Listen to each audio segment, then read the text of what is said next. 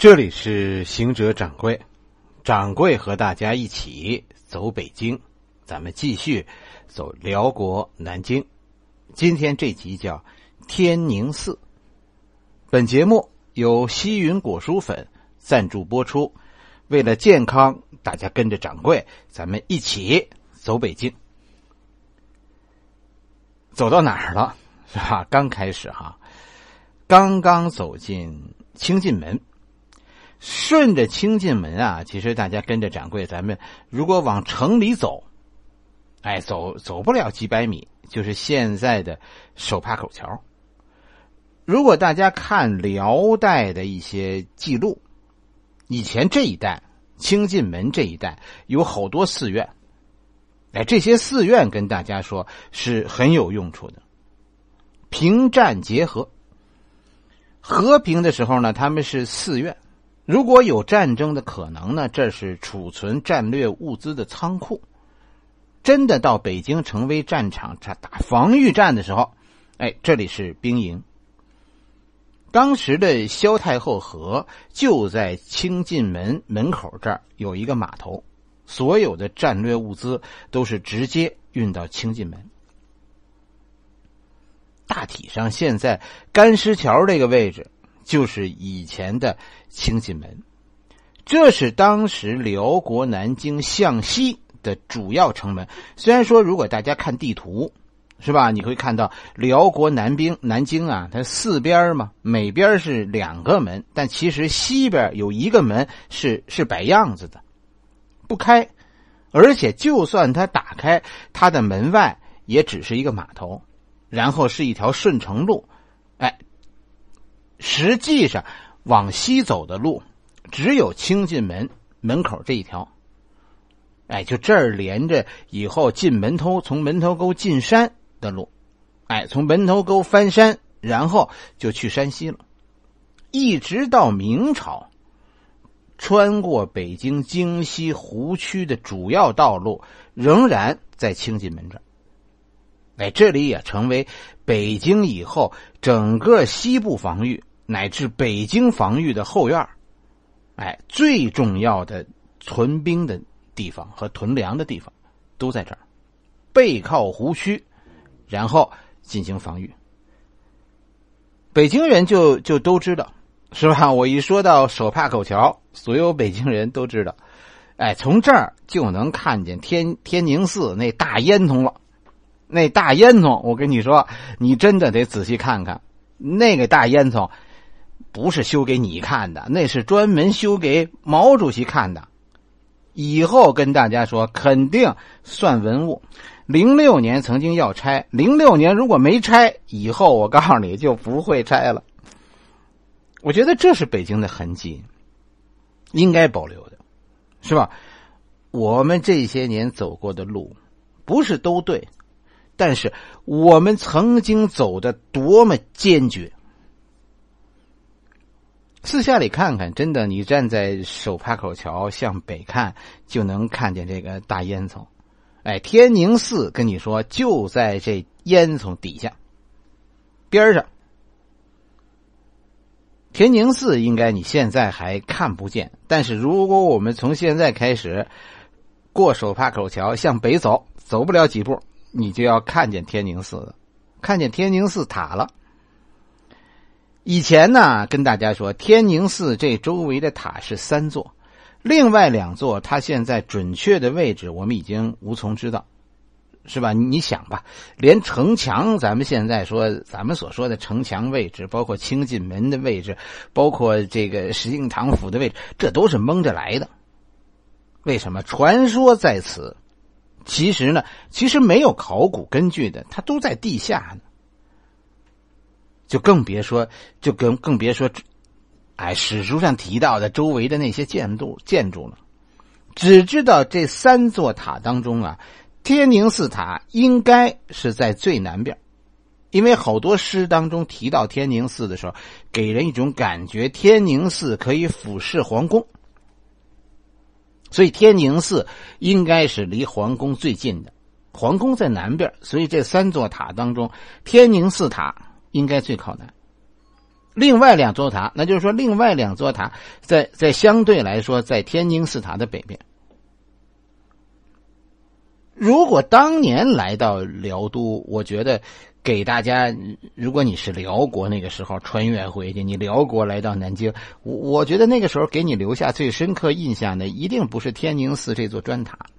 就这座塔，除了高，可能可能不是特别吸引人。真正当年，如果大家来南京玩，是吧？那最吸引大家的是另外两座塔，因为这另座另外两座塔呀。就现在都都没了，但是在当年来说，对我们汉人来说，那两座塔真的叫伤心塔，伤心塔呀！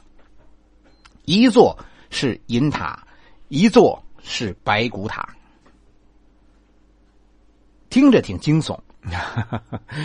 这些故事啊，掌柜小时候家里就是就是这么作为爱国主义这么教育我，我也不知道这些故事真假。反正以后啊，其实也没有听别人讲过，我也确实不知道这些故事的从哪儿来的，是吧？只是这么听来的，这算是掌柜压箱底儿的故事，独有的纯干货啊！我跟你说，别的地方你听不到，你不信你百度去吧，你这肯定没有百度上，这我独有的。辽国的国策呀，其实是什么？是汉人管理汉人。啊，然后然后收税，咱们管这个叫什么呢？叫进贡。每年大宋不但要称臣，而且更主要的是要向辽国进贡。辽国当时的态度是什么呢？是什么样子呢？辽国因为宋朝进贡啊，辽国当时的银子多的花不完。其实宋按咱们现在说就叫包税制。是不是？哎，税不税，这就叫包税制。掌柜小时候呢，家里边是这么讲的，是吧？宋国其实大家从书上看到的也是这样，因为给辽国交税，所以宋国啊遭到辽国的这个欺压，就背上沉重的经济包袱，是吧？以后要想富强，都富强不起来。越到后来，这个负担越沉重。但是跟大家说，其实后来掌柜自己读书啊。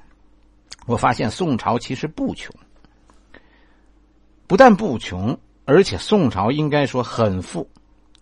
无论是南宋还是北宋，其实都挺有钱，是吧？那时候我以前小时候不明白这是为什么，是吧？但是现在经历了咱们咱们这一次中国的崛起，近些年改革开放中国的崛起，我明白了。只要不打仗，你就你就看，就凭咱们中国人这个九九六的这个这个干法，心甘情愿的九九六的这个干法，真的，我们怎么会受穷？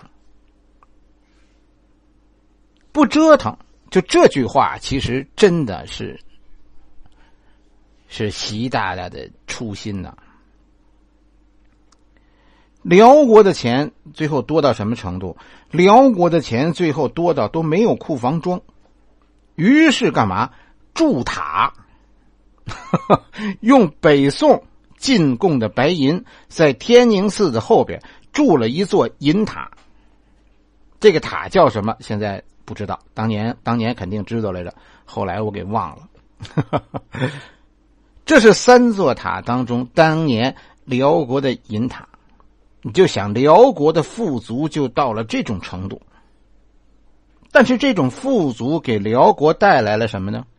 带来了稳固的国家啊，带来了周围国家的尊重吗？没有。咱们北京人啊，中国人呐，习惯说一句话，就人呐不能太嘚瑟。人不怕穷，但是最怕的就是富了以后嘚瑟。像像掌柜这样家里穷还不忘读书，其实这是对的，真的。我家小时候可穷了，是吧？别看北京人，那时候我跟你说，我们小时候北京是真的最穷的，是吧？你们那地儿至少至少有饭吃啊。辽国的问题从此开始，是吧？是一代人比一代人骄奢淫逸，就在这座银塔下。他们的祖先最先最早那点强横，就就被这银塔这么晃的，逐渐就消失了。高高耸立的银塔，并没有给他们带来以后永远的光荣，而是引来了周围人的贪婪。所以，就是因为这座银塔，辽国最后在金国人面前倒下了。这是一个教训。老一辈人说，无论是为人还是一个国家，低调一点最好。韬光养晦这四个字啊，最近。常听人说，其实跟大家说，韬光养晦是一种状态，而不是一个计谋。咱们的父辈、爷爷那几代人都是认为韬光养晦是无期的，啊，他们把有期的、有所图的韬光养晦称为隐忍，认为隐忍是一种计谋，是一种治病的药，而韬光养晦是食疗。是一种养生之道。用咱们现在的话来说，我们咱们现在理解的韬光养晦，其实是隐忍，是不是？我们现在脑子里什么叫韬光养晦？韬光养晦不就是装孙子吗？在这个看法上，其实我们和过去的人呐不一样。其实咱们现在的人呢，是觉得有钱了啊，就得报复过去那些没钱的日子，啊，修银塔。现在我们觉得还不够，我们还得还可以修金塔，甚至于我们可以修修巴比伦塔，那才是扬眉吐气。有钱就要过中产阶级的生活，就要住富人的大房子，要不有钱有什么用呢？其实，物欲横流。哪里是满足呢？过去咱们穷的时候，跟大家说是这么讲辽国故事的。嗯，经历过最痛苦时刻的那一代中国人，他们说辽国因为太嘚瑟，最终而灭亡。富足如果处理不好是灾祸。其实有钱是件操心的事儿。是吧？有钱了才会，才会兄弟犯猜忌，才会父子相残。只有有钱才会祸气消强，是不是？各种家务不和，到最后都是钱闹的。而对外呢？对外了，钱多而不能守业，可能你那点钱真的雇不起几个保安帮你看着吧。于是钱多人傻，就会引来觊觎。觊觎的开始是什么？觊觎的开始就叫诽谤四起，不知道这话对不对？谁也别联想现在，是吧？我没说现在，我只是说辽国的一座塔。关键是你要把这座银塔和另外一幅画加在一起看，那幅画最近很热，网上我看经常看见提到这幅画《清明上河图》。辽国的银塔，再加上《清明上河图》，你看看那个世界是多么富有。这是和平的力量。当然，谁会凭空送你一座银塔呢？是吧？哎，钱都是一分分赚的，谁肯用用来做？如果这钱是一分分这么这么赚来的，谁肯用它来做建材呢？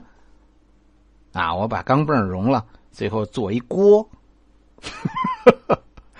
当然，辽国修银塔是有原因的，钱从哪儿来的？是吧？辽国的钱，真的要是辛苦赚来的，不会这么花，对不对？辽国的钱是怎么赚来的？这就是银塔边上的白骨塔。白骨塔是什么意思？白骨塔比这银塔有名，白骨塔大家还有地儿查去，是吧？大家看过杨家将吗？杨家将的当中有一场戏，我不知道大家熟不熟啊？叫三义宾天，哎，就是杨六郎、孟良、焦赞这三义，杨六郎、杨彦、杨彦昭、孟良、焦赞这三个人的死。孟良和焦赞为什么死？就是因为到北国去盗取老令公的人头，是吧？故事当中说，杨继业在两梁山被包围，然后撞李陵碑而死，啊，就是不做叛臣。他死后呢，人头被辽国人带走了。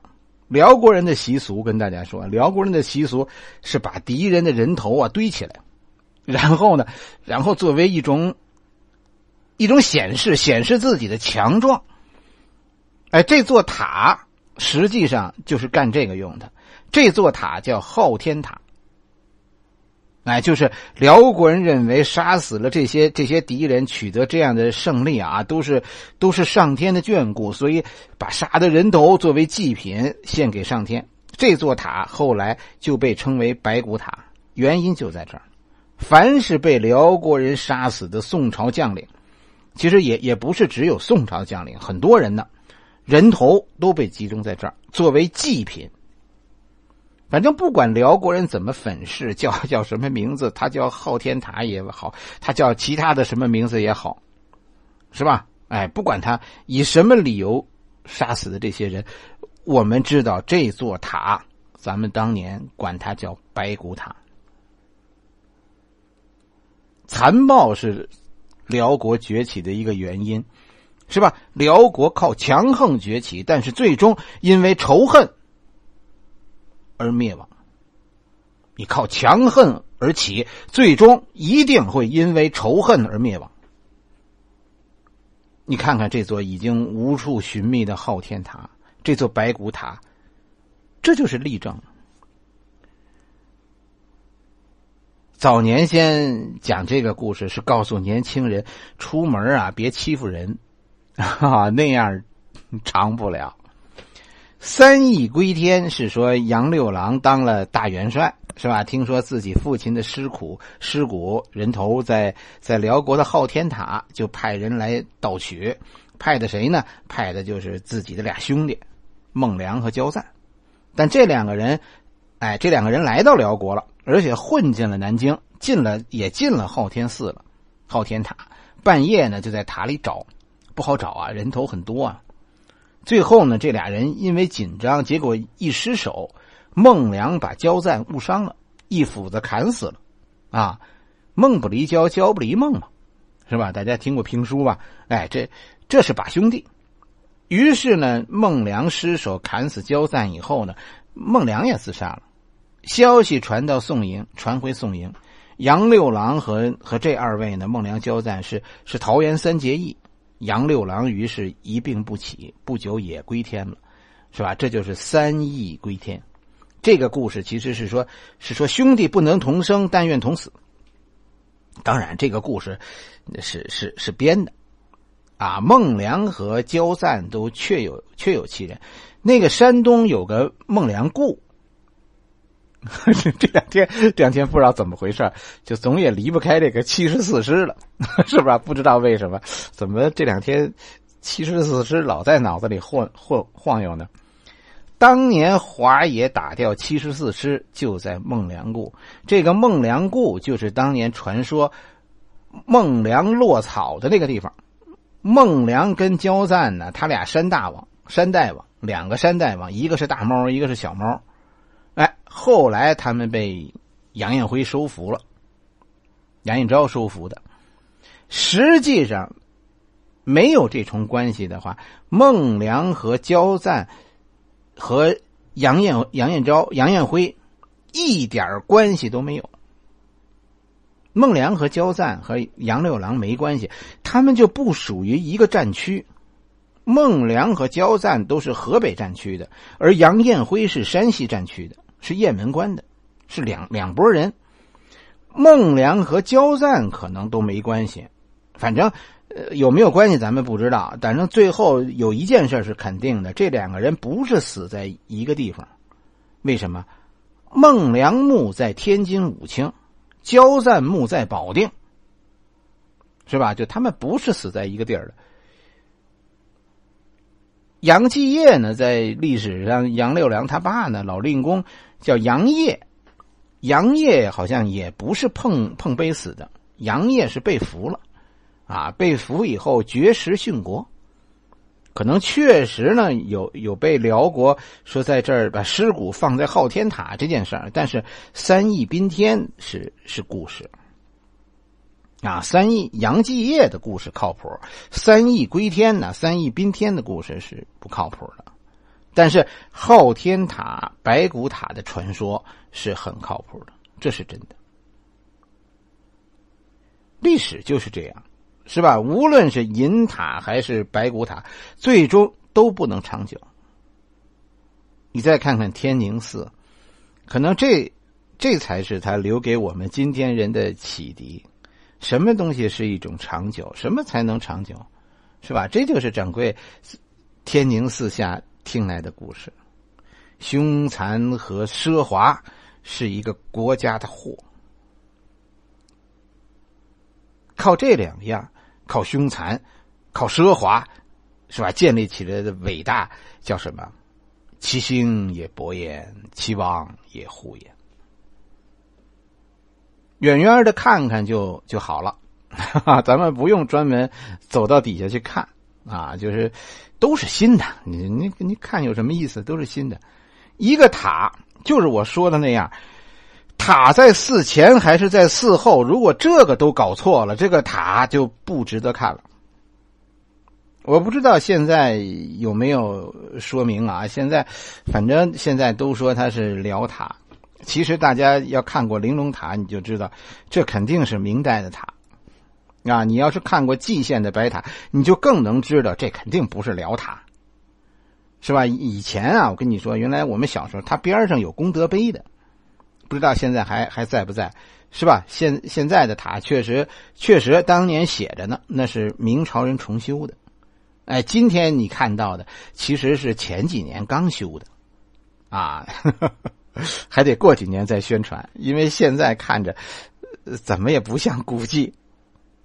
所以这天宁寺塔其实是一座辽代史书当中有记载，我们现在看到的。